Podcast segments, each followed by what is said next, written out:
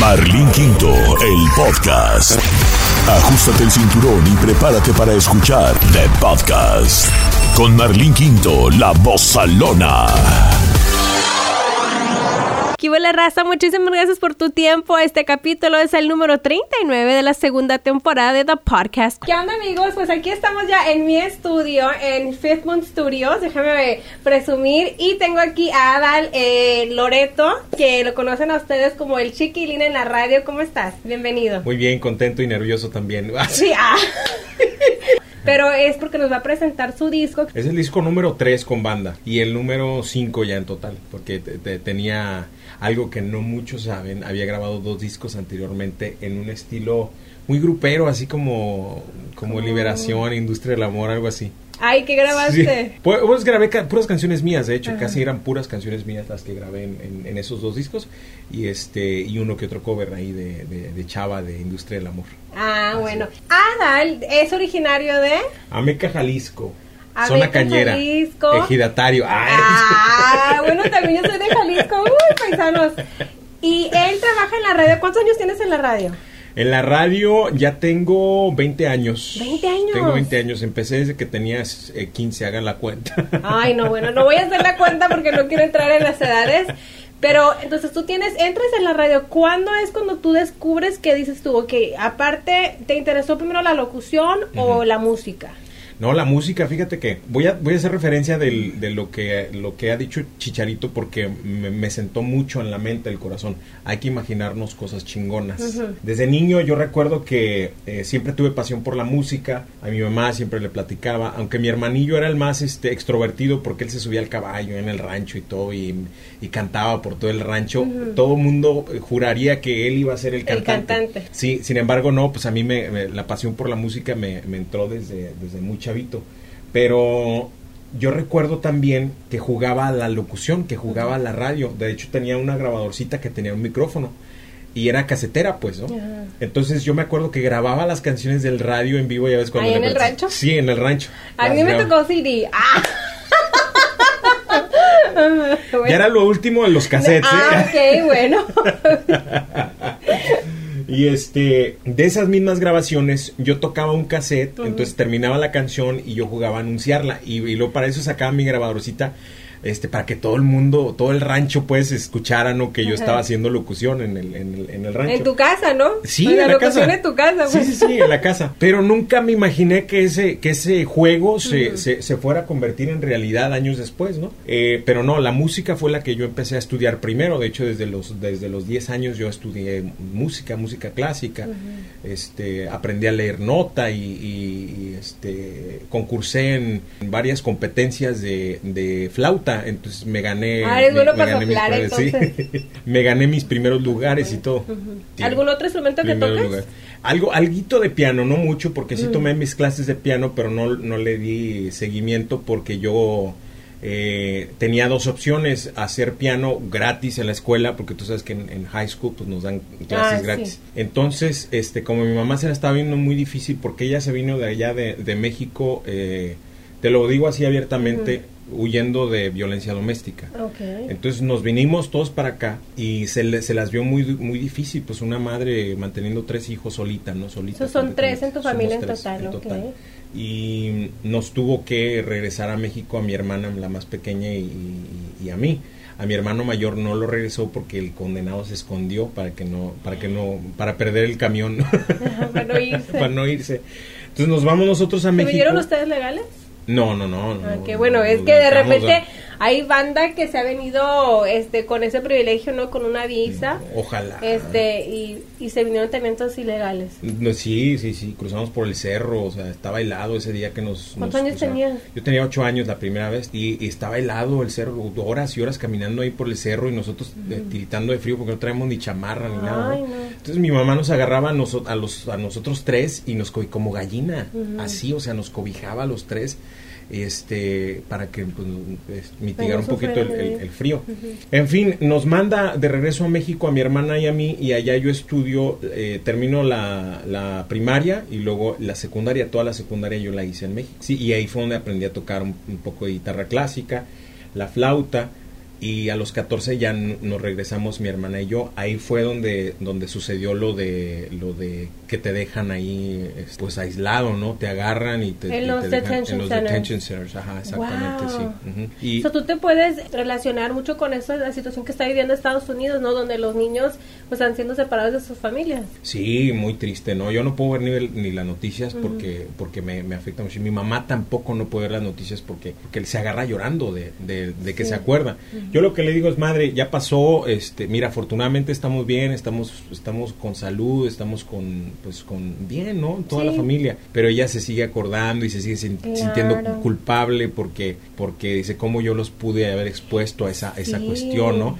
Por eso cuando la gente critica, que dice, no, ¿cómo los, las madres, cómo pueden hacer eso con sus hijos? No quieren. Pues es que nadie sabe más que ellas la situación que están viviendo, ¿no? Y nuestra situación pues era Y es tanto, yo creo que también, Ada, querer ofrecerle a la familia un mejor futuro en, en que puedan seguir sus sueños como tú, ¿no? Que ahora, pues todo ese sacrificio que hizo tu mamá, ahora estás aquí, estás en Estados Unidos, me imagino que estás legal porque sé que viajas. estás legal, estás trabajando en la radio, trabajas tienes el, el, show número uno en Los Ángeles y en San Francisco, mucho tiempo, ¿no? Varios años. Entonces, y ahora estás cumpliendo otro sueño, el de seguir tu carrera como cantante. Dices que tienes cinco años. ¿Cuántos años tienes preparándote? En sí, yo creo que tengo toda la vida preparándome para, para esto. Nunca uno nunca termina de prepararse. Si no es este para la música, es para el momento. Entonces, mi relanzamiento me tardó cinco años porque hubo un proceso de, de transformación o sea, todas esas cosas que yo te platico acerca de mi niñez y cómo fue tan turbio y cómo mi niñez realmente no fue nada chida, no fue nada agradable. Siempre trabajé desde niño, trabajé desde niño, desde niño. Y continuó mis estudios de música ahora en high school, aprovechando que el sistema pues te da las clases gratis, ¿no? Entonces me puse a, estudiar piano y me encantó, me gustó muchísimo el piano. La maestra me aplaudía cada que yo daba un recital porque decía, es que eres naturalmente talentoso y a mí me gustaba mucho porque el ego me crecía y todo, ¿no? Y entonces, eh, pero yo quería este, prepararme en cuanto al canto, ¿no? Entonces yo tenía dos, solamente dos opciones, o, seguir el piano o, eh, o, estudiar canto. Entonces estás estudiando aquí en la high school. Yo estaba en high school, ya, ya, ya tenía, ya estaba dentro del grupo este que se llamaba Los Traviesos, así se llamaba, porque estábamos todos morritos de 14, 15 años. Y así se llamaba el grupo, ya estaba yo ahí. Eh, y un día a un amigo se le ocurre de la high school, se le ocurre hacer un, como un servicio comunitario con con, los, los chamaquitos de nuestra edad porque había mucho, mucho cholo. Ah. Había mucha gente descarrilada. Había mucha gente descarrilada y pues nosotros estábamos en el mismo camino. no, sí, pues esa es la verdad, ¿no? O sea, había las, las gangas y todo, que el norte y el sur y no sé qué, del este, oeste. Yo era paisa, sí, yo era paisa, sí, sí, sí. No, y de repente me dio por la modita también ah, de juntarme pues con, de juntarme con y eso. Gracias a Dios nunca me metí yo en un problema, pero sí estuve muy expuesto, porque imagínate, sin guía de, del papá, porque papá pues nunca Oye, ¿y tu papá qué pasó? Tu mamá se vino con ustedes, viene en el norte, en, en Yakima, Washington. ¿Y tu papá? mi papá siempre estuvo muy ausente. Él... Eh, su forma de ser, porque tampoco no, no, voy a juzgarlo, lo juzgué mucho tiempo y, y, eso duele mucho cuando tú juzgas, cuando cuestionas. Cuando aprendes que la gente es como es y a, y a, veces no tiene ni siquiera ellos responsabilidad de cómo son, porque a lo mejor ellos fueron creados de esa manera. Eh, mi papá fue muy poco expresivo conmigo o, o, con mis hermanos en sí, ¿no? Este, excepto con la más chiquita. Pero siempre estuvo muy ausente, entonces no, no hubo esa figura eh, en, mi crecimiento. Cuando ustedes se vienen para acá, tu papá no se viene con ustedes. No, no, no, no se vino él con nosotros. ¿Y qué le dijo tu mamá? Es que no se hablaban. ¿Y a tu mamá qué les dijo a ustedes? ¿Tu papá no vivía con ustedes cuando estaban en México? Sí, sí, sí, vivía con nosotros, sí. Pero entonces, la primera vez que nos vinimos, nos vinimos huyendo de él y su, ah, y su agresividad, sí, su violencia, porque era muy feo, eran escenas muy, muy, muy tristes para, para cualquier familia, ¿no? Y para un niño, pues imagínate ver que, que, están golpeando a tu mamá y tú querer defenderla y que de repente también en, el, en, ese proceso te, te toca un, un, este, un guamazo, este, o sea, y, y, fueron, fueron años y años de vivir eso, ¿no? O sea, ya era algo muy normal. Ya para nosotros era, era llegar a casa y esperar los madrazos, básicamente. ¿Tomaban? Tú llegabas, sí, tenía, tenía, tenía esa costumbre. De hecho, la última pelea que tuvieron eh, donde, donde pues mi mamá este, casi pierde la vida por, por, por la agresividad de mi papá.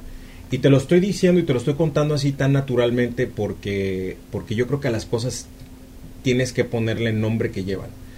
Y, y, repito, para la gente que esté viendo la entrevista, no estoy juzgando de ninguna manera a mi papá porque pues él, él este, me imagino que suficiente tendrá con sus propios traumas como para que yo le reproche algo, ¿no? No, y eso quiere decir que, que ya pasaste esa etapa, ¿no? Que sanaste. Lo perdoné. Porque de repente yo creo que, como muchos que nos están mirando, eh, son vidas como algo muy similar en México, la violencia, en sus países, pues de donde seamos nosotros, sucede y lo ves normal y aprendes a, a, entender y decir, yo no tengo que sufrir y pasar mi vida con, con esto, ¿no? Exacto, porque la responsabilidad de perdonar es tuya, ¿no? Aunque no te pidan perdón. Ajá, aunque no te pidan, exacto, y es bien difícil y hay gente que pasa toda su vida y que a veces ni la disfruta, ni la goza, ni a sus hijos, ni a su familia, por el, ay, a mí me pegaban, a mí me abandonaron o trataron tanto a mi mamá, y no, y el, tú decir, pues lo puedo hablar y, lo perdoné.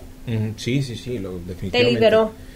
no, completamente, ¿no? Y eso, ese fue mi proceso de transformación, o sea, dejarme dejar toda esa basura que no me pertenece, dejar toda esa basura que tenía acumulada toda la vida este, eh, y que me tenía harto porque no puedes avanzar. En la vida no puedes avanzar si traes todo ese equipaje que no te pertenece, no te deja avanzar. Y, y, y, el, y aquel que haya experimentado ese proceso de transformación me va a entender. En el momento en el que tú dejas, dejas ir, o sea, es como un impulso completamente, o sea, tu vida, tu carrera, tu, tu todo, tu entorno, eh, como que te empuja hacia adelante. Y yo por eso ya no espero un perdón de mi papá. Antes sí, estaba igual que tú. ¿Y ya todavía está vivo? Sí, gracias a Dios todavía está vivo. ¿Y hablas con él? Hablo con él y hablo muy bien y hablamos este un poquito ya más cercano, un poquito ya más con cariño. Pero antes no tenían una relación o siempre no, tuviste una relación, pero no, eh, bueno, este, hablábamos de vez en cuando, pero siempre se tornaba la, en una pelea, en un reclamo, en un reproche, en un quién tuvo la culpa, tu mamá tuvo la culpa, no, este, eh, entonces no podíamos tener una conversación porque siempre terminábamos peleados. ¿Tu mamá qué te decía de todo esto, de lo de tu papá? ¿Sigue hablando con tu papá? ¿No, no se molestó? Sí, no, no, no, o sea, fue, eh, mi mamá siempre había tenido un problema muy grande con que yo tuviera algún tipo de comunicación con el hombre que nos hizo tanto daño. Eh, y, o sea, dentro de todo tenía razón mi mamá, ¿cómo, cómo vas a... Porque tiene sentido, ¿cómo vas a perdonar y cómo le vas a hablar tanto daño que nos hizo y, y, y no solamente él, toda la familia y que no sé qué. Eso, esa, es, esa era otra parte con la que yo tenía que lidiar. Es que, imagínate. es, que es bien difícil y yo siempre lo he comentado, te lo he compartido con, con, la banda, es de que a mí a veces me molesta, yo soy una mujer muy independiente, mi mamá también ha sido un single parent, me molesta a veces cuando las mamás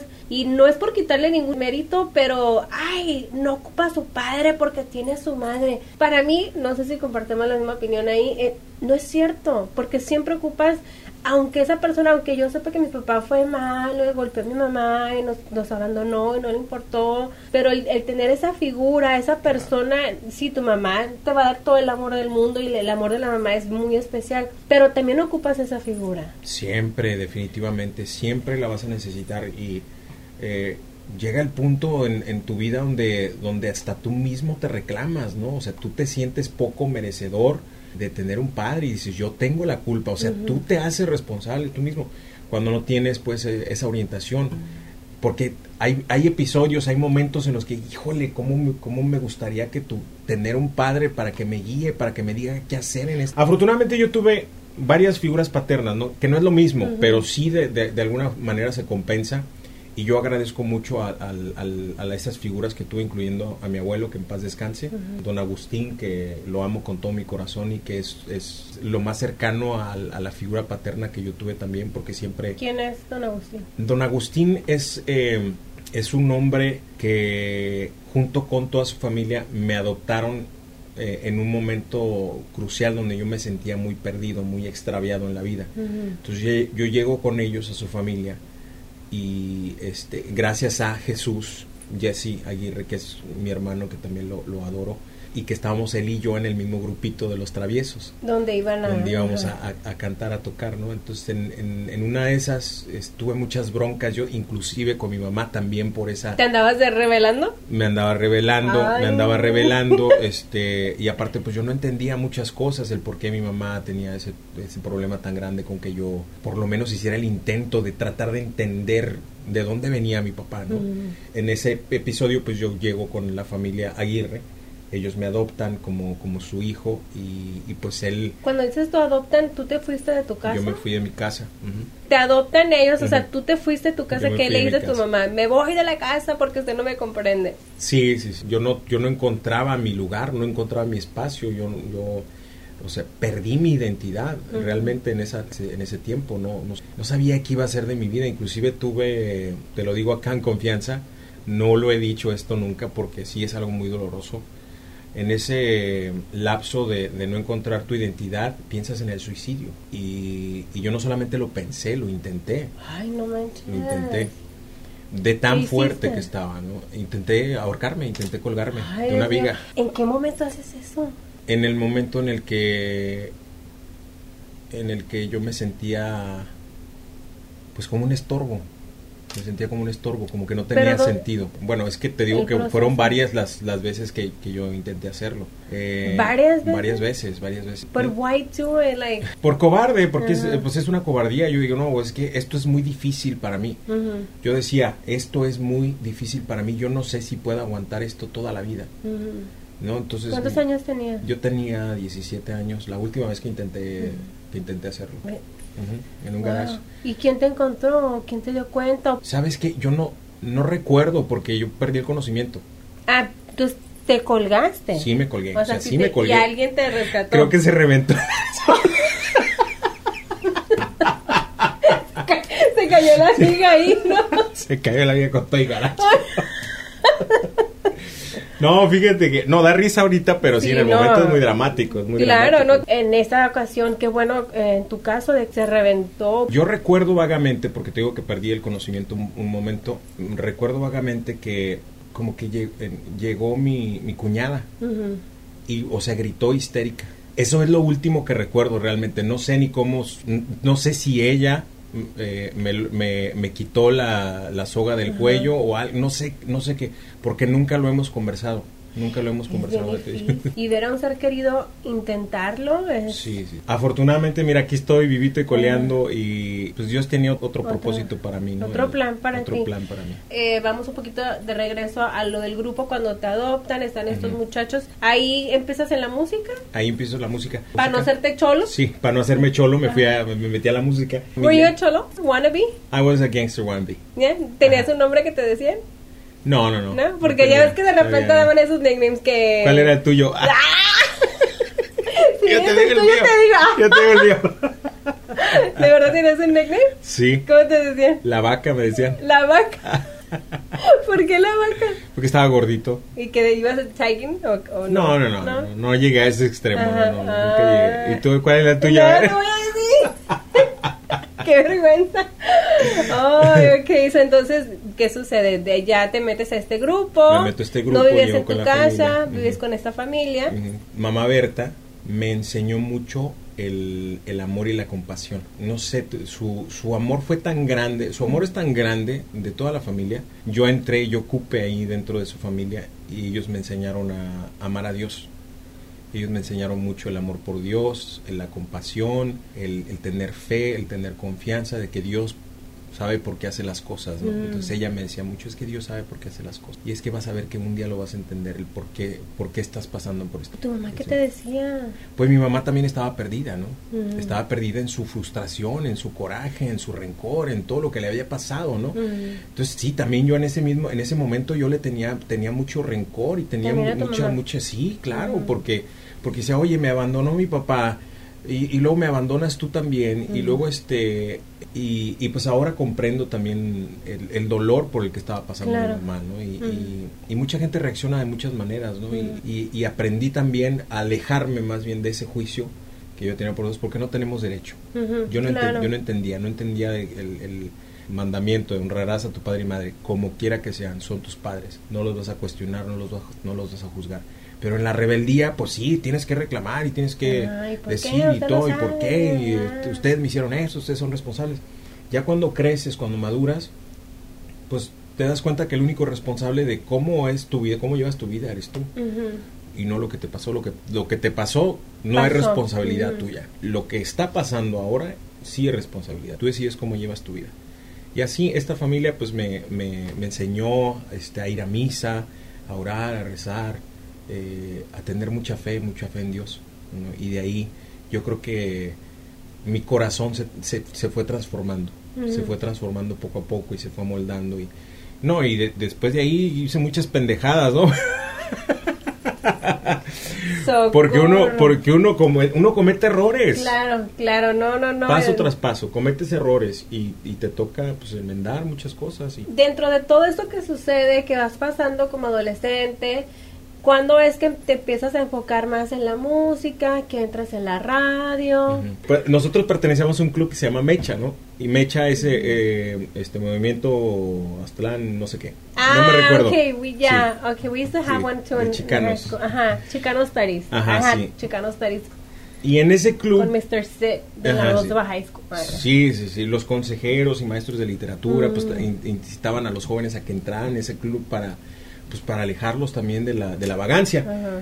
Pero no funcionaba, no funcionaba porque era muy aburrido, el club Mecha era muy aburrido. Y este y entonces a este cuate se le ocurre, "Oye, ¿por qué no vamos a la radio y pedimos que nos den un chance de un programa? Todo el mundo escucha la radio." En ese momento todo el mundo escuchaba la radio. Ay, Oye, sí, ¿qué pasó? Tecnología. Spotify, Pandora, y todo lo Ah, mi podcast. Sí, entonces ya vamos a la radio. Yo para eso iba incrédulo porque dije, vas a ir a una radio, te van a cerrar la puerta a la nariz. Yo hasta le dije, ¿Pensaste en cuando eras niño que te grababas? no, en ese momento Yo like, no, a la radio, ¿quién nos va, quién nos va a pelar? No, no, no, pues es que como tienes tantos pensamientos limitantes ya de por sí, pues ya de por sí traes la mente toda de cosas que te ponen ahí en tu mente, que te dicen, no, tú no eres capaz, tú eres un pendejo, tú eres, o sea, todas esas cosas que, que traes en la, en la mente, no te dejan pensar que sí hay una posibilidad en ese momento. Entonces, todas esas conversaciones yo tenía. Súper negativo. Súper negativo, sí, sí, sí. No, pues imagínate cómo traía yo mi vida, que pues, todo era negatividad en- eh, para mí. Entonces llegamos, tocamos la puerta de atrás, porque no encontramos la de frente como aquí en tu casa. Ay, entró por el garage, banda. Oh my god, qué pena. Oye, me ve el perro y me muerde.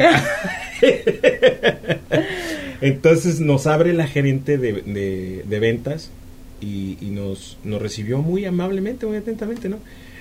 ¿A quién buscan? Y pues nosotros no sabemos a quién buscábamos, pues a quien caiga, decíamos, ¿no? Pues a la persona encargada de la radio y todo, y ya nos presentó con el programador. Oye, qué suerte, porque regularmente aquí llegas a una radio ni te dejan ni entrar, sí, sí. nomás a recepción y... Sí. Ah, pues tiene que ser una cita, no, no está. y es... Un ángel caído del cielo, Jesús Rosales, que le mando un, un saludo y que fue mi maestro, es mi maestro, mi mentor, formó parte del, de- Del cambio. del cambio de los que de los que tuvieron culpa por, de mi crecimiento, ¿no? No tan no solo profesional sino personal. Él me decía mucho visualiza, visualiza. Yo no sabía qué fregados era eso era de visa- era eso de visualizar. Ahora lo entiendo, ¿no? Y se lo agradezco mucho. Entonces él nos abre la puerta, ya le platicamos el plan y me dice, ok, pó- póngamelo por escrito, lo analizo y yo le resuelvo. Lo hicimos para pronto. Le pusimos el escrito, o sea, dos, tres párrafos. y este es nuestro plan. Nos habla dos días después. Sí, vénganse. Les voy a dar un espacio Wow. cada viernes de dos horas. Este va a ser musical y luego va a ser también comunitario. ¿no? El primer programa llegamos. Él se puso todo nervioso, temblaba. El, mi cuate, mi Ah. compa, el que, el- el que tuvo la idea Ajá. temblaba, no habló más que dos palabras en el micrófono. Y yo hice pues la parte de la conducción del programa y la, la entrevista y todo. Y al siguiente programa me dice, ¿sabes qué? Esto no es para mí, yo no voy ya. ¿A poco? Así me dijo, yo no voy ya. Pero tú fuiste el de la idea, re desgraciado. ¿Cómo vas a dejar a mí con el paquete de solo? Pero pues yo como tenía ya mi sentido de responsabilidad, yo dije, bueno, pues ni modo, me la voy a aventar yo solo. Ajá. Y ya le dije yo al programador, oye, este cuate se me rajó y no sé qué. Dice, ah, no, no te preocupes. Dice, si tú quieres continuar haciéndolo, tú hazlo. Yo te voy a apoyar, yo voy a estar ahí para apoyarte, cualquier Ajá. cosa. Así hicimos tres meses el programa. Termina la temporada del programa y ella me dice, ¿sabes que Ya se terminó. Eh, pero yo veo que tienes mucha madera. Ponte a clavar, órale, hazte una casa. Me dice, no, pues ti- tienes mucha madera, ¿por qué no sigues practicando bienes? ¿Por qué no nos ayudas con algo de producción voluntario? Porque pues, no había paga. Sí, pues, no hay paga, no hay ¿verdad? paga. No hay paga, lo haces de gratis. Es que cuando algo te, te apasiona, lo haces de gratis. Yo, ah, yo encantado, dije, no, sí, yo aquí me quedo. Les ayudaba a hacer producción, ahí este, cubría los horarios cuando no, no, no llegaba el locutor o algo y se empedaba, que lleva creo algo. A mí me hablaban y yo, sí, claro, para pronto, pues tienes hambre. Ahorita me hablan y digo, "Ah". Pero es que ya después de tantos años, pues... Ya tocó para el- pues, no, sigo siendo bastante responsable en todo lo que cada vez, de vez en cuando llego tarde, pero ya me dice, en cuanto se abra un horario, yo te lo doy a ti. Yo no tenía papeles, yo estaba, mi- estaba aterrado, yo dije, en el momento en el que, me me pidan. papeles, aquí va a torcer la marrana el rabo, yo no sé cómo voy a hacerle. Entonces, este, pues ya, si llega el momento... ¿Cuántos años tenías? Yo tenía ahí 15 años. 15, Yo wow. tenía 15 años. Llega el momento en que se abre un horario en fin de semana y me, me dice a mí, oye, se abrió ya un espacio, pues es tuyo, es tuyo. Nomás tráeme tus papeles. Y yo dije, no, no puede ser, ¿cómo le voy a hacer? ¿Cómo le voy a decir? Como Pues, muchos de nosotros, ¿qué hiciste? Pues fui a, El a- combo. fui a conseguir el combo. allá. Haz de cuenta que fui a la MacArthur, allá era en la primera, no sé dónde. Entonces fui y me conseguí papeles falsos, ni modo. Ajá. ¿no? ¿Él sabía? Él, fíjate que no, no sabía. Yo creo que sí sabía, pues decía, güey, porque yo siempre le decía, no, yo, yo, este, este, yo aquí nací. O sea, yo, le decía yo a él, ¿no? Ajá. A ninguna autoridad oficial, por si acaso, le decía yo eso. Ay, no, pues sí. Pero sí, ya le, le- entonces ya él metió los papeles, yo creo que él sabiendo que pues... Y en no esos tiempos pues no había tanta regulariza- regularización como ahora, ¿no? Que ahora ya, o sea, ya no se puede, no se permite, te chequean y todo. Entras a la radio, te dan un, un turno. Un turno de fin de semana, si hay un programa infantil, me encantaba hacer el programa infantil. No, Sí, ¿de qué se sí, trataba? Puras canciones para niños. ¿Pero de quién? ¿Del morro? Or- Oh, bueno, sí, hab- mira, había del Morro, había de Gina, había de Cricri, había de Tatiana, había de este las ardillitas teporochas, todavía me acuerdo. O sea, eran eran anti- ella era Ajá. música muy antigua, pero pero para esa generación todavía se, se acordaba uno cuando cuando existían lo que las canciones de Chabelo y canciones de Chabelo, de Cepillín, o sea, había sí había bastante catálogo, fíjate, ¿eh? o sea, yo me divertía mucho este el- eh, sobre todo con las de Cricri porque no hombre las de Cricri Sí. a pesar de que es muy muy muy vieja la música pero fue trascendiendo generación tras generación entonces a mí todavía me tocó Cricri a ti no No, sorry. no te No, la de pero- toma el que- llavero abuelita No, y lo que pasa- enséñame tu ropero prometo estarme quieto y no tocar lo que saques tú no No, lo que pasa es que nosotros venimos muy también muy morritos para acá y no- y yo no estaba into that. I was like más Eh, into like ya- ya andabas las ardillitas, pero los rey, los ardillitas en inglés, Ni- ese rollo. ah, sí. ah, no, pues era, te das cuenta que eran los de español acá Ajá, ah, bueno, por, por- Era lo- pero era lo mismo Ajá, no, así ardillitas y Ujú. cosas así, pero no tanto. Ajá. Yo cantaba la de Oh Susana, Oh Susana, I come from Alabama, no sé Ah, qué. bueno, lo, lo, lo interesante es que a mí también me tocó, me tocaron esas, ¿no? Ajá. Eh, Oh, McDonald had a farm, yeah, yeah. yeah. Sí, sí, todas esas me tocaron también a mí. Claro, ¿no? entonces, bueno, tú ya Ya ahí para entonces ya tenía yo el, el grupo, ya estábamos en el grupo para entonces. Ah, sí tenías ya el grupo Ya formado. tenía el grupo. Eh, Entonces, te, te- fíjate, yo tenía un trabajo, ¿puedo decir la marca? Porque Claro, mi primer, mi primer hombre, trabajo, mi por primer, favor. mi primer trabajo fue Taco Bell, ahí yo empecé a trabajar. Ese fue mi primer trabajo oficial. Y Ay, lo- que traen ahorita en la chalupa, no sé qué, el taco chalupa está bien bueno. Todo está muy bueno el Taco Bell. es de mentis todo. Y va a durar años ahí, todo, pero bueno. Ay, ya saben los secretos, ¿verdad? Está bueno, sí, sí. Yo sé todos los secretos de Taco Bell, los de todo, todo, todo.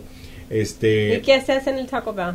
Eh, eh, preparaba la comida, también Ah. eh, atendía, limpiaba, o sea, no, Todo. yo soñaba Todista. porque todista, yo soñaba porque ya tenía mi primer trabajo oficial, ya ganaba mi dinerito y todo a los 15 años. Eh, en el fin de semana me hacía, me iba a hacer jardinería, iba a hacer mis yarditas y todo. Eh, había, la- fíjate, lavaba incluso, lavaba y planchaba ajeno. No. Yo. Yo, yo, a esa edad. Todo lo que tuviera que ver con, con una entradita extra para ayudarle pues a mi mamá, porque era solita. ¿Y tus hermanos? hacía. Mis hermanos también hacían su parte. Mi hermano también se iba a hacer su rutita de, de yardas. De yardas. Sí, y este, y, y de repente ya cuando él entró más a la vagancia, pues me heredó a mí la, la rutita de las yardas. Entonces Ajá. nos íbamos ahí alrededor en el vecindario, Nos pagaban 5 dólares, Marlene, por hacer una yarda. 5 dólares.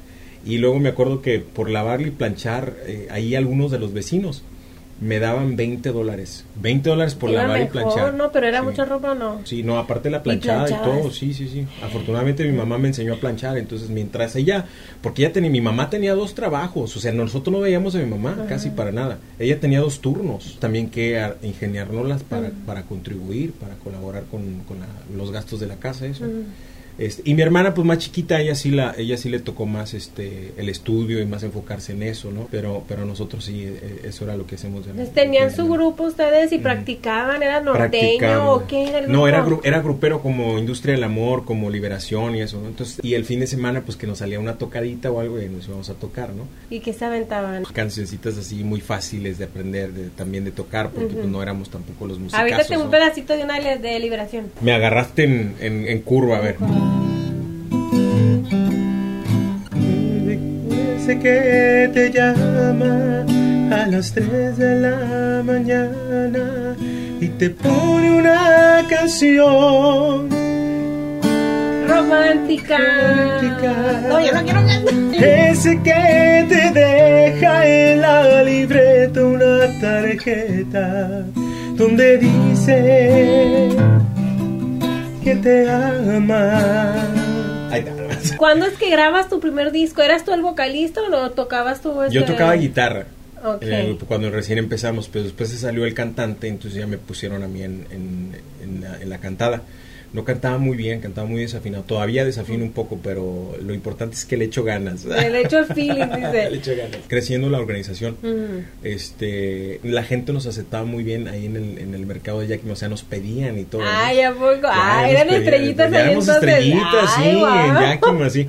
Era, eh, 100 habi- 100 mil habitantes ahí en, en Yakima, ¿no? Pero ya teníamos nuestro nombrecito y todo, porque, porque los medios, inclusive locales, ahí nos cubrían la, la televisión, porque hay televisión, déjame. Y ya teníamos nuestra famita ahí, ¿no? Al mismo tiempo de hacer música, te digo que hacía mil cosas yo. Si hacía no, cosas. planchabas, lavabas, hacías yardas, trabajaste en la radio, trabajaste en el Hasta, Bell. hasta una vez eh, me conseguí un trabajo quitando chicles en un nightclub. ¿A poco? Sí, en una, porque en la carpeta yo, sí, la- un amigo yo, Ariel, te llama, le mando un saludo, te- nos conseguimos ese trabajito, porque él también pues venía de una, de una familia disfuncional, entonces pasaron tres, cuatro años ahí en la radio y yo ya no veía crecimiento, o sea, yo tenía ganas de crecer en esa radio porque pues era, era parte de una cadena muy importante, la Z, ¿te acuerdas de la Z? Mm. Entonces er- era, era, era parte de, de esa, de esa cadena que, que era tan grande en ese momento. Entonces yo, yo tenía aspiraciones de, de crecer y todo, pero no se dio.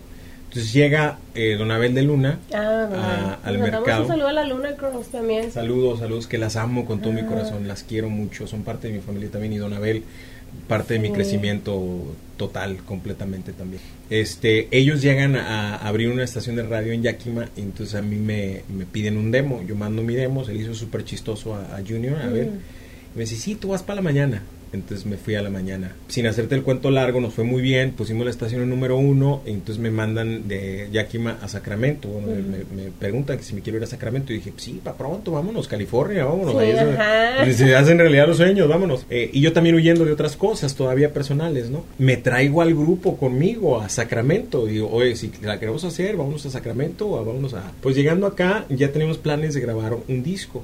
Lo grabamos aquí en Oxnard. Pasó tiempo todavía, porque después de ahí este, me vine a San Bernardino a, también a trabajar en- dentro de la radio de Don Abel. Eh, ahí fue donde, donde grabé mi primer disco con banda.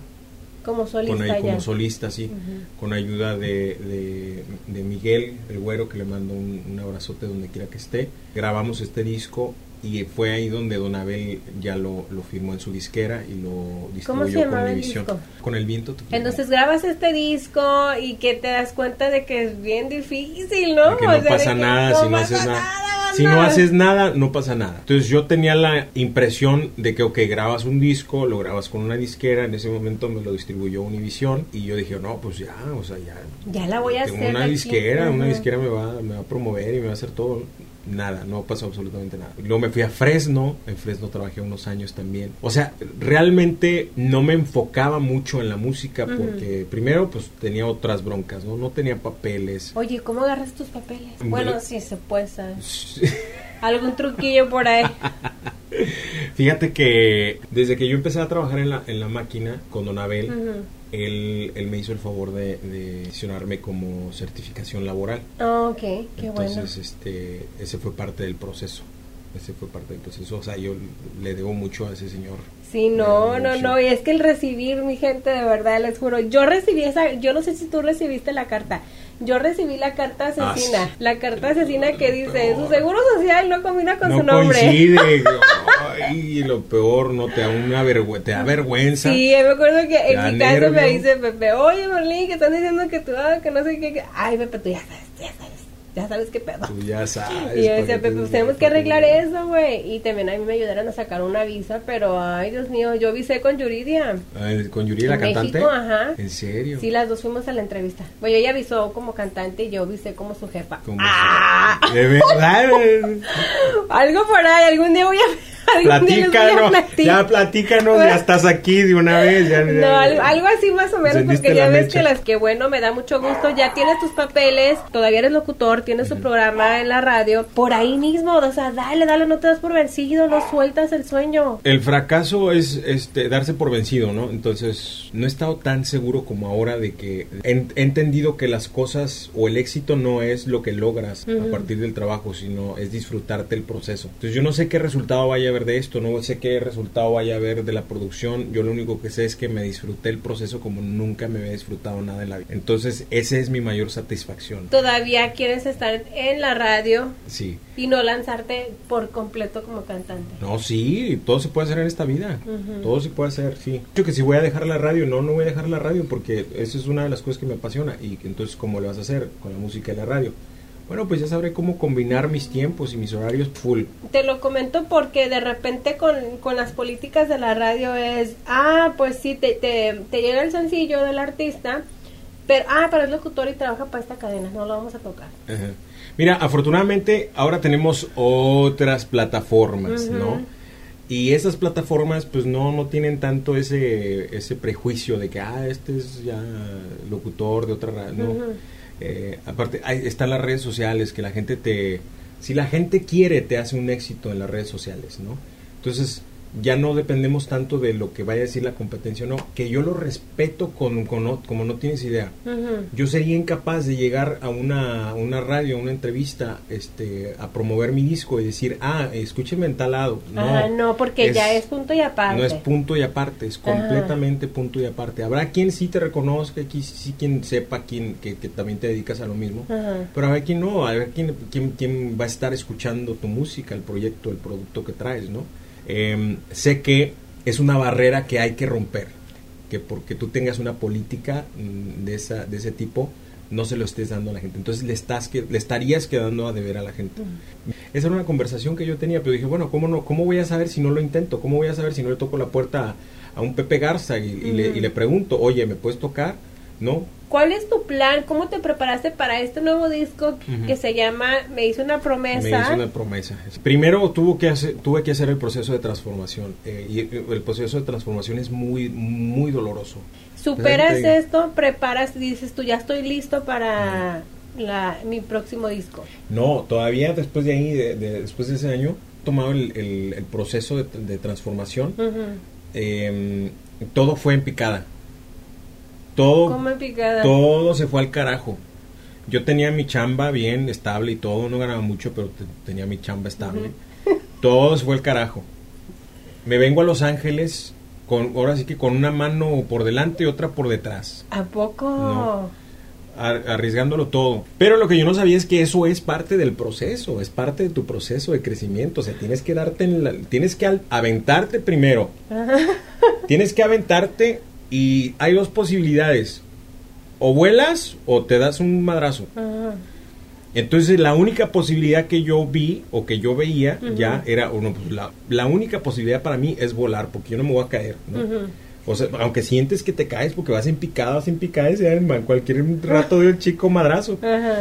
Pero no, afortunadamente empiezan a componerse las cosas. Yo llegué aquí a Los Ángeles, eh, empecé a trabajar en la raza, dos semanas después me corrieron. ¿Te acuerdas? Ahora, locutores, ¿cómo están? Ay, así la vida. Dos semanas después me corrieron. Entonces, después Porque tú entraste al morning show. Yo entré al morning show, sí.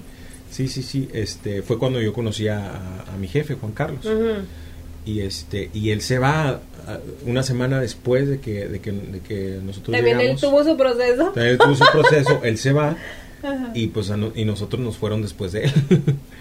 No, este, y, y yo ya me quedé sin chamba, no tenía lana, ya te me había gastado todo mi dinero de las tarjetas, mis ahorros ya no tenía, las tarjetas las tenía hasta el tope. Bueno, entonces eh, me- nos corren a todo el equipo del, de, de dos semanas después. O sea, tú te imaginas la emoción de ya, ca- ya conseguí Ah. chamba, ya por lo menos, y en Los Ángeles, en la mejor estación de Los Ángeles, según yo. Y en la mañana. En la mañana y Ajá. este y, y- y dos semanas después pum se te acabó, se te desinfló la pelota como cuando te regalan una pelotita esas de, de plástico en Navidad Sí. y la revientas en un nopal para Desde la beach, así de la playa que caen en el clavo y ahí quedó. Sí, sí, sí, pues así me sentí yo desinflado completamente. Ya no tenía ya no tenía yo fuente de ingreso, desempleo no me daban porque ya no calificaba, pero ya me lo había acabado, ya lo había agotado. Afortunadamente el, el mandril había escuchado lo que me había pasado, ¿no? Ujú, Entonces, a- y a mí no se me ocurría, porque yo ya conocía, había conocido a Mandril, ujú. y, y se me ocurre un, día, un buen día, después de que todo esto había pasado, hablarle, y le, le marco, y dice, ¿sabes qué? Habla con mi hija Mon- Monse. Ujú. Y ya le hablo a Monse, le digo, Monse, este, no sé si sabes, pero dice, sí, sí, sí, ni me, ni me cuentes, ya, ya, ya supe lo que te pasó. Este, dice, ven a, ven a platicar con mi papá, yo le voy a decir. Él en, en ese entonces estaba encargado de, de Radio Centro. Entonces ya voy, me entrevisto con él y me y para pronto me dio me dio la oportunidad, ¿no? Ay, no, mira, hasta eso, sabes que yo también tengo años que conozco al Mandril, a Monse, a todos ellos. Uf, cuando estaban los guapos de la mañana en la que buena. Y siempre me la llevé suave. Y también el año pasado me dio como un mes de trabajo. Y, o sea, no me quedé ahí eh, para ser parte del equipo, pero el, el, pensar, considerar, el considerar. el darte un ingreso por un mes cuando no tienes ingreso de ningún lado es una super Una chulada, bendición. una bendición, ajá. una bendición. Claro, Ah, bueno. siempre agradecida con esos vatos. Pues no era no era tan tan este tan dulce la historia porque Ay, a ver. bueno. pero las condiciones en las que me dio trabajo eran muy difíciles, muy difíciles porque yo no no alcanzaba. Yo venía desde Menifee, cerca de Temécula. Todos los días a las 6 de la mañana me tenía que levantar, que no, a las 6 de la mañana tenía que agarrar camino para llegar a las 10 Ajá. a hacer el programa de las 10 de la mañana. Eh, y, y pues no, yo tenía que pagar para trabajar. Básicamente.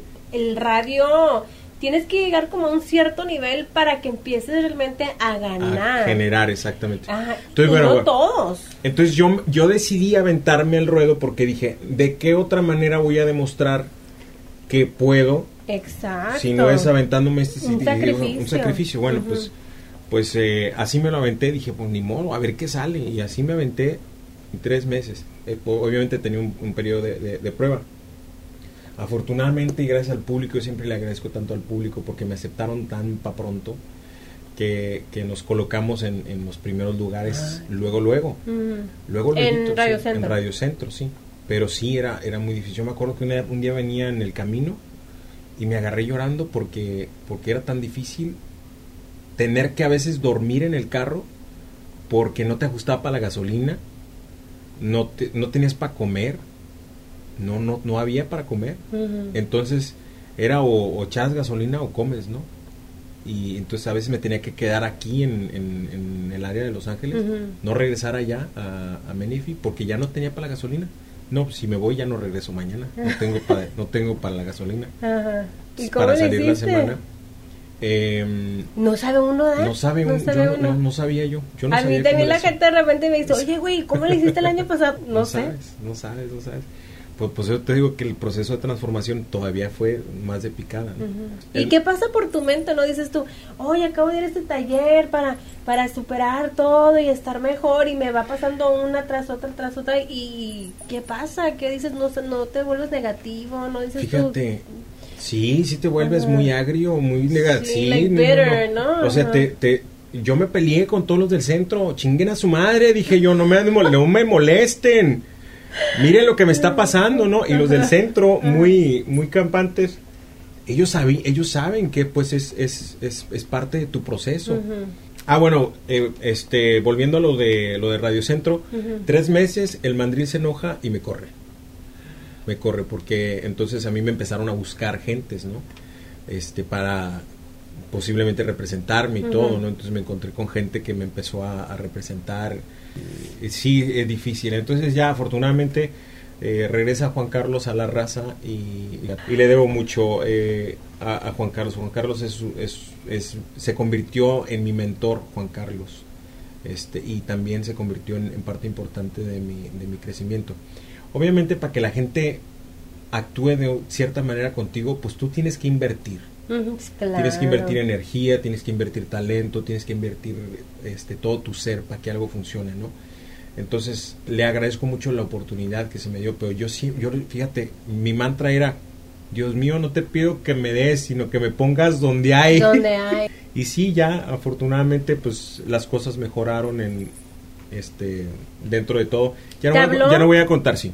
¿Te dio chamba? Me dio chamba Juan Carlos. Sí. Ya en la que tienes ahorita de 10 a 3. Mm, no, bueno, otras cosas pasaron ahí este, en mi regreso. Sí, pero pues es la vida. Hombre, yo, yo desde que yo llegué, yo pensé que estabas bien chido ahí, ya, bien, bien ah, paradote. para que veas, para que veas. No, no, no, Hombre, qué vida tan perrona. Qué vida tan perrona lleva este güey, mira. ah, no, pero no, no, no. Te habla Juan Carlos y te da chamba. Te regresó otra vez en la mañana. Y regresó otra vez en la mañana lo voy a decir así claramente, no me dieron mucho tiempo. Y yo tengo también parte de responsabilidad por, por porque yo estaba verde, ¿no? no o sea, pero ya tener un equipo, ya tener una producción, ya tener gente a tu alrededor, pues ya es otra cosa. Que ahí comparto también contigo, o sea, ahí cuando a mí se me da la, la, oportunidad esa en la mañana, yo sabía que me estaba jugando todo, yo sabía que el decir adiós me iba a costar con creces.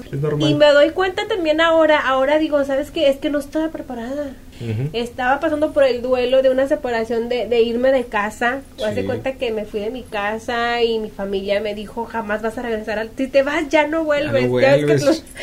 le dicen a uno de repente así. Y, y ahora digo, lo importante que es tener un equipo. O sea, alguien, gente clave, gente bien que tú sabes que es como que te dan algo y de repente todo mundo no te apoya, tu equipo no es tu equipo. No es tu equipo, exactamente. Y está bien cañón eso, está muy cañón.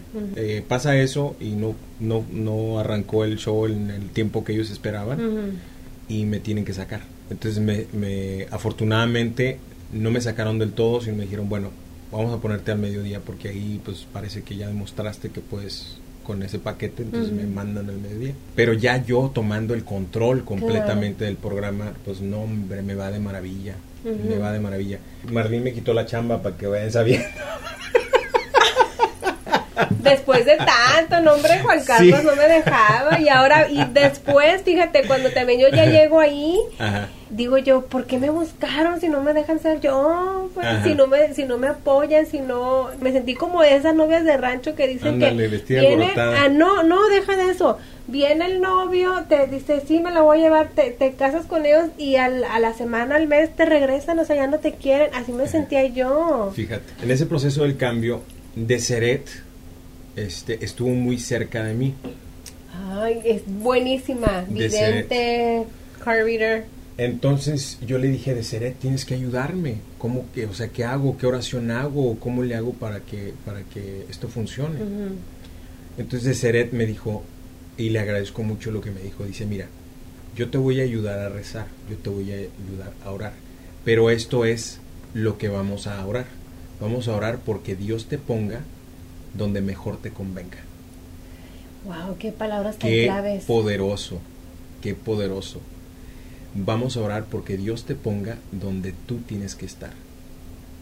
Y entonces me pone al mediodía y súper bien, súper bien. Me, ha ido súper bien, súper bien, súper bien. Y un programa network un programa network, sí, exactamente.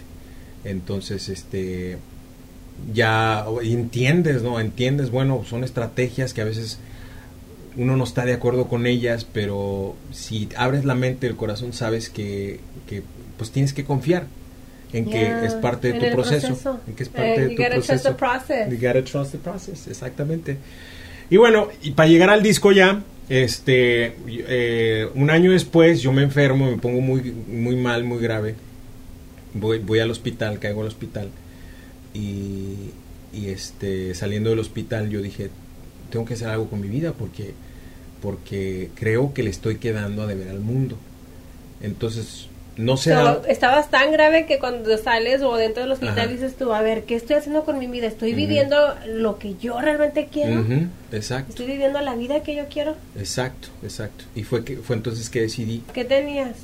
Tenía eh, un problema en el hígado. El hígado, este, mis enzimas estaban mucho, muy elevadas por alguna razón. Entonces, entonces, este, eh, eso me, me ocasionaba muchos problemas en la energía, en el, en este, en- inclusive en el, en el color de la piel. La piel, ajá. este los ojos. los ojos, eh, o sea problemas completos no porque el hígado pues sí es parte del Sí, es el funcionamiento filtro, de- ajá. es el filtro cuerpo. exactamente. La alimentación la falta Todo. de ejercicio todo eso me estaba me estaba fallando entonces no me estaba cuidando So, te la viste Me la vi, sí, mm, sí, sí, sí. difícil, Sí, ajá. sí, sí. Que te cambia y te hace como que, Ujú. a ver, levántate, ¿qué es lo que... aparte es muy triste estar metido en un hospital es muy ¿Cuánto triste. tiempo duraste? Duré fíjate una semana una semana duré Ay, no es nada Ah, mal. sí. Bueno, parece Pero- que no, pero sí. ya te quisiera ver digo no no Ay, no, no, cállate, cállate. Ca- Cancelo, cancelo, cancelo, cancelo, cancelo, cancelo, cancelo, cancelo. No, ojalá, Bueno, nu- ojalá nunca. Y si, y si es, que sea algo estético. Sí, que sea por tu gusto. Sí. que sea por tu gusto. Este, un día en el hospital es un mes. Es un mes. En las, estaba yo en el hospital en las elecciones, imagínate. con- cuando quedó electo tu tío. Donald Trump. Es que pues ¿Cuál a- otro tío mis- tiene? mis- mismo color de piel, ¿verdad? Cabello. Mendigo viejo, cara de cuajo. Decía mi, mi bisabuela, viejo cara de pito de perro. No lo dije yo. No le vas a poner bipo así. No. ok. Así se va a quedar, ¿eh? Qué bueno. Ah, bueno. Entonces, eh, pues ya salí yo del hospital. Yo dije, no, tengo que hacer algo con mi vida. Creo que le estoy quedando a ver al mundo, al, al público. Y, y fue que empecé este- el proceso de, de- de armar este disco. Y además, aparte, eh, son como regalos, ¿no? Como de repente yo que me, me pongo a hacer mis podcasts y todo, me emociona. Digo, ay, este me va a quedar bien chingón. Y ya lo estoy editando y le estoy metiendo cosas. Y digo, para cuando lo escuchen y no sé qué. No Estás pensando en el público, ¿verdad? público, en lo que les Sí. guste y qué vas a hacer, qué, qué puedes ofrecer. Me imagino que es el proceso con el disco. Exacto, en el disco y todo lo que hago en el programa también, siempre estoy pensando en qué, qué emociones voy a causar en la Ujú. gente. Entonces sí, para mí era importante tener, tener canciones que, ca- que causaran, que- causen esa emoción Ujú. en, en la gente, que causen ese desahogo, porque muchas de las canciones pues te sirven de desahogo, ¿no? Te sirven muchas. ¿no? Claro, sí, o te identificas con ellas, Ujú. las escuchas y dices, te relacionas en una en el momento que estás viviendo, en un desamor, en una alegría, un coraje, un baile, Claro. como el Chona Challenge ahora, Challenge, ¿verdad? sí, sí, sí. Porque vamos a hacer Sí. Chiquilín Challenge. Sí, no, pero yo en el triciclo, porque no. El que- dije, lo voy a hacer yo solo, ¿verdad? Que Dios me guíe y que Dios me lleve para donde me tenga que llevar. Con Y estabas cuerda. involucrado en todo el proceso. En todo, gracias a Dios. ¿Cuántos temas? Trece. Trece temas, ¿cuántos son tuyos? Eh, tres son míos. Tres son tuyos. Y hay una canción en especial que te guste más, que dices tú, ay, esta es mi preferida, aunque no sea la del corte, aunque a nadie le guste, esta es, esta es la mía. Fíjate, hay una que se llama Dudas, que es una, que no es mía. La No escuché, está bien padre, también a mí me gustó. Ajá, la vine escuchando. Sí, esa canción eh, es de Amanda Miguel. No Amanda la escuché, no sé. Pero Sí. me gustó. Sí, esa, esa, esa fue una de las que me, me enamoró inmediatamente, ¿no? Sobre todo por el mensaje, porque es un mensaje muy bonito, muy de, muy de, este, de tranquilizar a la leona. Ay, cántanos un pedacito. Sí. Bueno, mejor dejo de hablar y que nos toque un pedacito de esta canción que está en el disco, que también está disponible en todas las ah, plataformas digitales, especialmente en Spotify, para que le sigan en Streamon. Nomás un pedacito. No escuches jamás mentiras. La gente que habló se olvida. Se va por ahí dejándote a ti tan solo veneno. Quien diga que no te quiero no sabe de amor del bueno. Si no soy infiel, no es por ser fiel, es porque no puedo. ¿También grabaste la de Despacito con banda? Despacito con banda. ¿Te gustó mucho esta canción? No, fíjate que esa canción era cuando sale el boom de Despacito, Ah, ¿no? ok. Entonces, como no había una versión en, en banda, Banda. yo dije, pues vamos a divertirnos, total. O sea, eh, eh, el chiste era divertirse con, con lo que lo que estábamos haciendo. Y, ah, ¿por qué no hacer una versión de Despacito con banda? A ver qué te Suena sale. bien, suena bien, la recomiendo también. el disco se llama te, Me hice una promesa. una ¿Por qué se llama así? Me hice una promesa que es una canción de Fato. Y, y- y- y la promesa, pues, es de, de seguirle dando al público, mientras Dios me siga dando vida y salud, seguirle dando al público lo que, lo que, lo que tiene sentido, lo que es real, lo que es genuino, lo que es de Adebis. Es importante para ti decir, tú dices voy a seguir porque te hiciste la promesa. ¿Qué tal que si no llega ese momento donde ¡pum! Ay, híjole, no sabes cómo me da gusto decirte que yo, yo ya me siento realizado. Y, y ¿sabes por qué? Porque lo hice. Porque lo hice. Porque a pesar de que es un estiramiento muy muy grande, y muy dolor, muy sí, bueno, no, no te puedo decir que doloroso, pero sí es un estiramiento. Lo hice, lo logré, ¿no? Cuando yo ya había de repente dicho, no, pues ya mejor me voy a dedicar a la radio, ya no voy a, ya no voy a hacer esto, ya no voy a hacer música. A, a pesar de, de, de todos los obstáculos que uno mismo se puede poner, decidir hacerlo, eso es valentía, eso, es, eso es coraje Sí. por hacerlo. Me decía Erika, Erika Brillo en un, en un mensaje que me puso, me dice, no dejes de luchar por tu sueño, que le agradezco mucho yo a Erika, la quiero tanto, la quiero con todo mi corazón. Le agradezco yo tanto porque ella, ella fue una de las que me impulsó y me ayudó también a, a- a- a reconocer el proceso de hacer música o de hacer un disco. Eh, ella fue la que me dijo, no, mijo, usted dele solo, usted dele solo, usted puede, usted puede, ¿no? Y me dice el otro día, dice, no dejes de luchar por tu sueño. Le digo yo, mi chula, mi sueño ya lo cumplí. Lo que venga después o a partir de o como consecuencia es una bendición de Dios. Es ganancia. Es una Exacto. ganancia.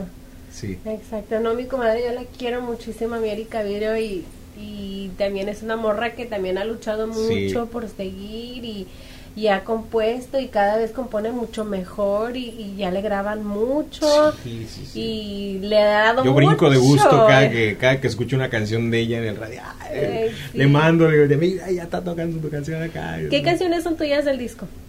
Eh, regálame tu intimidad. em, ¿Y esa de qué, ¿Qué se trata? ¿En qué te inspiró? Regálame tu intimidad es una canción que escribí de basado en una historia real de una de una amiga mía que, que acababa de sufrir un- una ruptura amorosa. Ujú. Este, ella amaba profundamente a, a este cuate y él la terminó.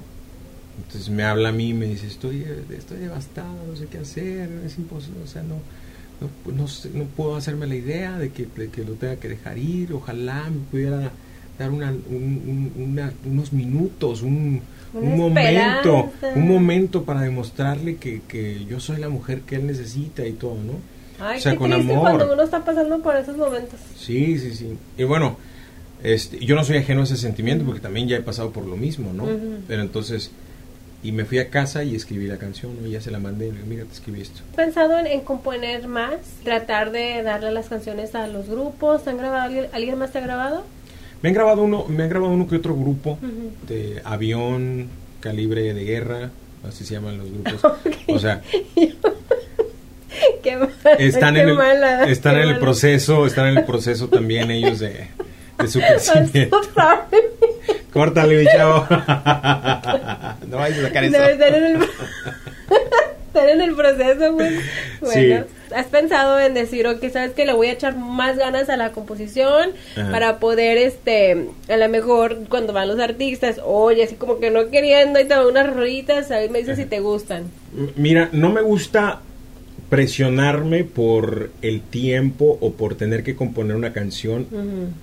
Porque alguien me la pide o porque o porque ay, tengo ganas de que un grupo, uno de estos grupos que viene todos los días a la radio Ujú. me grabe una canción. Si en alguna ocasión uno de ellos escucha mi canción y les gusta con todo gusto que, que la grabe, ¿no? Porque tengo el tiempo de escribir, Ujú. ¿no? Eh, como ando siempre en la carrera, siempre ando trajeteado, este a veces ya cuando llego a la casa ya no tengo la energía o no tengo la inspiración para escribir, ¿no? Y hay, hay veces en los que en los que a lo mejor tengo un tiempito libre, voy que en el tren o que voy, porque me subo al tren, este o que voy no sé en el avión, lo que sea y algo se me ocurre y lo, lo escribo, lo grabo. Y, y, tengo mucha pedacera de canciones ahí que sin terminar, ¿no? Que en algún momento a lo mejor una parte me sirve de una para la otra, y así, ¿no? Y voy escribiendo, pero no, no, no tengo prisa por escribir. En algún momento, cuando tenga a lo mejor más tiempo, ahora sí que dicen, haz pama y échate a dormir, pues entonces empezaré a escribir un poco más. Mientras tanto, yo sé que hay mucha gente, mucha gente talentosa allá afuera que escribe canciones impresionantes. Y, ¿Hay alguien que admiras que te dices tú, ay, cómo me gusta cómo compone este compositor? Híjole, pues todos. Porque ahorita hay muchos que, que están dándole bien. De los que están ahorita, Joss. Joss. Oh, sí, lo amo, Joss. Es, un, es una chingonería, me, encanta, me, me, gusta mucho lo que escribes, de una manera muy, creativa y muy, sim, muy fácil de entender. Sí. Eso es importante, que un compositor tenga cosas, tenga las formas creativas de decir las cosas, pero que sean este, que se entienda, pues, ¿no? eh, y de los que están complicadones, pues Alejandro Sanz, me gusta cómo escribe. ¿Con quién te gustaría grabar un dueto? No te voy a decir porque voy a llorar. Para mí hubiera sido un sueño escribir o cantar con Jenny. Ay, la Jenny, sí, no, Jenny súper fregona. Y sabes que es de las artistas que yo te puedo asegurar que te hubiera dicho, sí, mijo. Sí. Cuando esté listo, ¿cuándo quieres Sobre ir? todo por eso. Porque es una morra muy buena onda, una morra que de repente es bien difícil encontrar quien te realmente te ayude, te eche la mano cuando de todos modos ya ellos ya están en un otro nivel. Sí, sí, sí. Este, de repente cambian mucho y no, Jenny sí te hubiera dicho, claro que sí, mijo. No, y es que Jenny, bueno, yo a Jenny con la, tecnología se puede, de todos modos. Sí, con la tecnología ahora sí, pero no, no va a ser lo, mismo, no, yo quiero decir en el mismo estudio ahí, este, cantando, sintiendo la canción y todo, ¿no? Este, a Jenny yo la conocí eh, en la primera etapa de su carrera, cuando ella empezaba. Mi experiencia con ella fue tan agradable siempre que, que, este, no tengo más que puras cosas buenas. para ¿Qué recuerdas de, ella? Jenny. Ah, tengo varias anécdotas con Jenny. Jenny. Jenny, me acuerdo que una vez estaba eh, una señora que nos habló por teléfono y nos dijo, ¿me pueden dedicar una canción? de Jenny, por favor, la de Angel Baby, tenía Angel Baby en ese Oh, entonces. Y se, se la dedico a mi nenita, a mi nena, este, que está, ella, ella tiene cáncer, dice, ya me la, ya me la entregaron para, ya desahuciada, ya, ya me la entregaron a mi casa, ya, para, nada más para despedirla, y, y quiero que la escuche. Y en ese mismo momento, yo le hablo a Jenny para decirle la historia, ¿no? Y ella bien accesible, súper Sí. bien, siempre fue tan accesible. Y yo le hablo y le digo, oye Jenny, está esta, esta señora que tiene su niña, ¿no? Entonces, en ese momento cuando enlazamos las llamadas, este, ya no podíamos comunicarnos con la señora y de pronto ella contesta el teléfono bañada, o sea, llorando, histérica. Es que mi niña acaba de fallecer. En ese Oh, momento, en ese momento, yo no pude abrir el micrófono más porque porque fue tan impactante eso y, y este y Jenny pues obviamente también se llenó de mucha mucha conmoción en ese momento no y, y, este pero le dedicó unas palabras aún así a la a la señora pues ya no había más que hacer no ya, había, ya había fallecido esa es una de, de, de varias anécdotas porque Jenny siempre tuvo un, un corazón muy compasivo Sí. muy muy de muy de dar. Se me enchinó la piel Sí. pensar en Jenny y Sí. la verdad porque de repente pensó, yo pensaba que nomás las mujeres teníamos como ese clic con ella, ¿no? No, a mí me no, toca no. ir a, a Guanajuato y ver, eh, conocer a gente también de allá de México que, ay, Jenny, ¿cómo la queríamos? Y yo la fui a ver al Mm. palenque digo, qué, qué, qué especial, ¿no? Qué- especial ¿no? qué bonito tener ese privilegio también de nosotros de poder trabajar con ellos sí sí sí de intercambiar ideas, palabras, este, estar ahí para cuando ellos estén de visita es, es un privilegio y Jenny fue una, es una persona, fue una persona muy especial, pues deja su legado, ¿no? Sí, no, no, no, no hay una canción favorita de Jenny hay. que te gusta. Eh, Madre soltera. Madre soltera, esa no. Madre soltera es. No hay quien ocupe ese espacio. Sí, no, va a estar muy difícil. Oye, grabas el video de este nuevo corte porque ya te tocaron un corte en la radio, Ya. me tocó escucharlo varias veces. Y yo, ay, está el chiquilín. Y se emociona uno también porque uno dice, ay, la sí, canción sí. de Chiquilín. Y trata uno de mandar mensaje para que la oigas.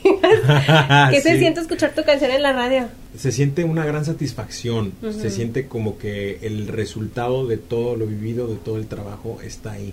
Y Y vale que alguien lo está valorando, Ajá. que alguien lo está valorando y que alguien lo está escuchando y que posiblemente hay gente que, que- que se puede identificar con, con el proyecto, con la canción que está Ujú. sonando. Y digo, híjole, el, el- el que una radio te dé la oportunidad de difundir eso, Sí. que una plataforma, que alguien comparta la canción en, en sus redes sociales, es una bendición realmente que la, que la, que la gente lo haga, se tome el tiempo de, de hacerlo. Pues acabamos de, grabar grabar el video, video. Ya no hay remedio, es una canción mía. Ujú. Y ese va a ser el próximo sencillo que vamos a lanzar. El 30 de julio sale el, el video a, a nivel mundial, digo yo, que nomás salga aquí en Los Ángeles. No, ya estando en YouTube está en todos lados. Sí, tienes razón, Sí. tienes razón. A nivel mundial lo vamos a lanzar el, el día 30 de julio ya el video. Que- Oye, y también sale Melissa. Sale Melissa la Popis. La Poppy de ahí de la Mega Morning Show Star. Ajá. Este, la Poppy sale ahí. Presupuestazo para que veas que hay. ¿De- quién fue? El video La idea, el- de Arturo, el productor Arturo Leiva, que lo conoces también. Entonces me apoya, me ayuda. Y él, él tenía muchas ganas de hacer un video conmigo. Le dije, bueno, pues ahora es cuando vamos a hacerlo. Pero sí, este, nos quedó, creo que quedó muy, padre. muy padre. Ah, porque también eres actor. sí, sí, sí, fui a escuela de actuación ¿Cuántas películas tienes? Tengo... Ah. Hice una, una participación eh, en una dramatización de, de justamente de la historia de Jenny. Ajá. Y yo era el piloto. Oh, ah, en el avión, en esa parte, en, esa foto tan... Ajá. Se volvió como una estampa, ¿no? o sea, porque sí. ahora incluso hasta yo digo, voy en el avión y cuando de repente digo, me voy a tomar una selfie, pues uno nunca sabe. O sea, yo no sé si va a quedar pero tienes que subirla pues, inmediatamente. Nah, sea, la subo en ese sí. rato, pum, vámonos en No, caliente. es- Pero bueno, vamos a dejar eso a un lado. No, la. Tenemos este disco que ya sale el video El este, 30. el 30 de julio para que no se lo pierda, que se llama Ya no hay remedio. Ya no hay Es remedio. una canción mía. Cántanos un pedacito de esta Sí, canción, claro. a ver si Dice, esta sí a te ver, la esa me sabes. la sé en la ¿eh? guitarra. Uy, ya se desafinó la guitarra. Ah, No me preguntes dónde se quedó el amor, a dónde fueron esos ratos de felicidad inmensa que nos envolvió a los dos. No me cuestiones, yo no tengo la respuesta. ¿Por qué le cerramos la puerta a la pasión? Yo no sé cuándo ni por qué se terminó. Solo sé que no es lo mismo desde hace mucho tiempo. No me inspiras a abrazarte como en los buenos momentos o que nos dio por dividirnos. Solo sé que esto se tiene que acabar. Porque no tiene sentido el mirarnos frente a frente, cara a cara, saber que no sentimos nada y reprocharnos que perdimos cada uno lo mejor de nuestra edad. Si tú ya no me soportas y a mí me molesta verte, esto es más fuerte que el amor que un día vivimos. No hay remedio, tenemos que terminar. No, no hay remedio, ya no hay nada más que hacer. Tenemos que terminar. Es donde te da unas cuatro cachetadas. No, Sí. pues me da mucho gusto que nos hayas Gracias. acompañado, que nos hayas platicado un poquito la trayectoria de tu vida. Yo la verdad no tenía ni idea. Yo de repente, de verdad, yo llego a la radio, este... Me muy feliz, muy contento, muy feliz, muy en sonriente, muy. Digo yo, ay no, Te odio. siempre anda así, ¿qué trae? Siempre anda de locutor. Sí. No, muchísimas gracias. Gracias ya saben, ti, el Mari. disco está eh, disponible en todas las plataformas digitales. Que te sigan en tus redes sociales, por favor. Sí, Adal Loreto en todas las plataformas digitales, así como está en todas las redes sociales, así como está Adal Loreto. Eh, o también pueden seguir en, en Chiquilín Radio en todas las, las redes Chiquilín sociales, Radio. donde ustedes quieran. Pasaste todas esas cosas ya para finalizar. Ahora, ¿cómo es la relación con tu mamá? Muy buena porque el hecho de que yo tenga una relación con mi papá, pues ya no, no le molesta. Al, bueno. al contrario, ya es, si no le has hablado a tu papá. me sorprende, bueno. me sorprende Sí. mucho. Cuando cambias por dentro, tu, tu salud mejora en, en- en gran medida. Entonces, ¿Y la de cariño cómo te dicen en casa? Beto, Beto. ¿Siempre? ¿Los amigos cómo te dicen? los amigos me dicen Beto también, ¿También? Beto. En la radio, chiquilín. En la radio me dicen chiquilín. Te- y me pueden decir de la forma que quieran decirme, siempre y cuando sea con cariño y con respeto. ¿Alguna ¿verdad? novia? ¿Alguna novia? Ajá. ¿Cómo me dice la novia? Ajá. La novia me dice que el papito, el amor. Ok, eh, bueno, de repente ya ves, ¿tienes hijos, oye? No, no tengo hijos. No tengo hijos todavía.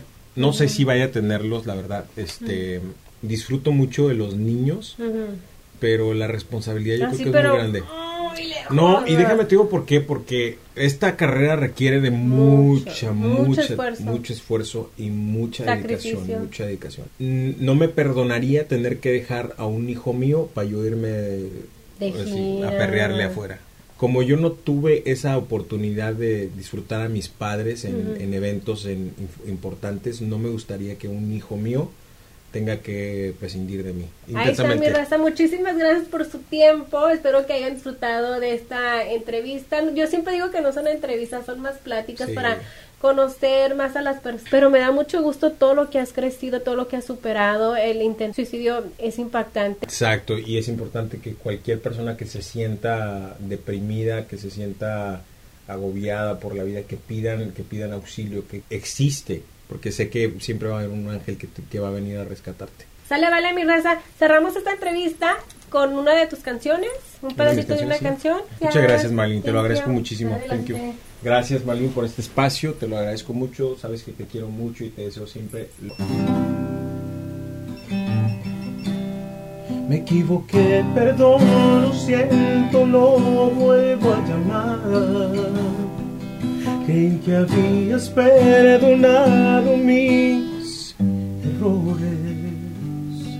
Al escuchar tu voz sentí que respiraba y que llenabas el vacío que me mataba.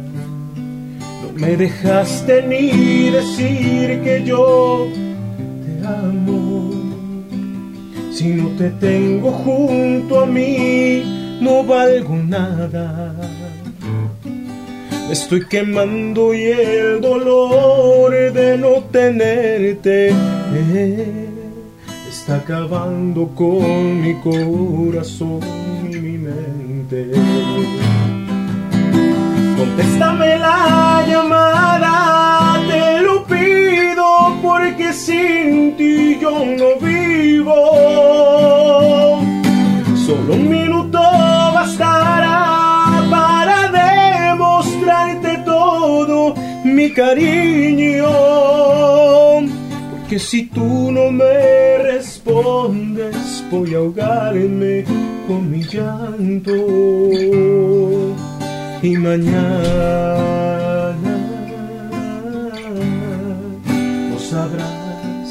más de mí. Sin pelos en la lengua, hablando al chile. The Podcast con Marlín Quinto.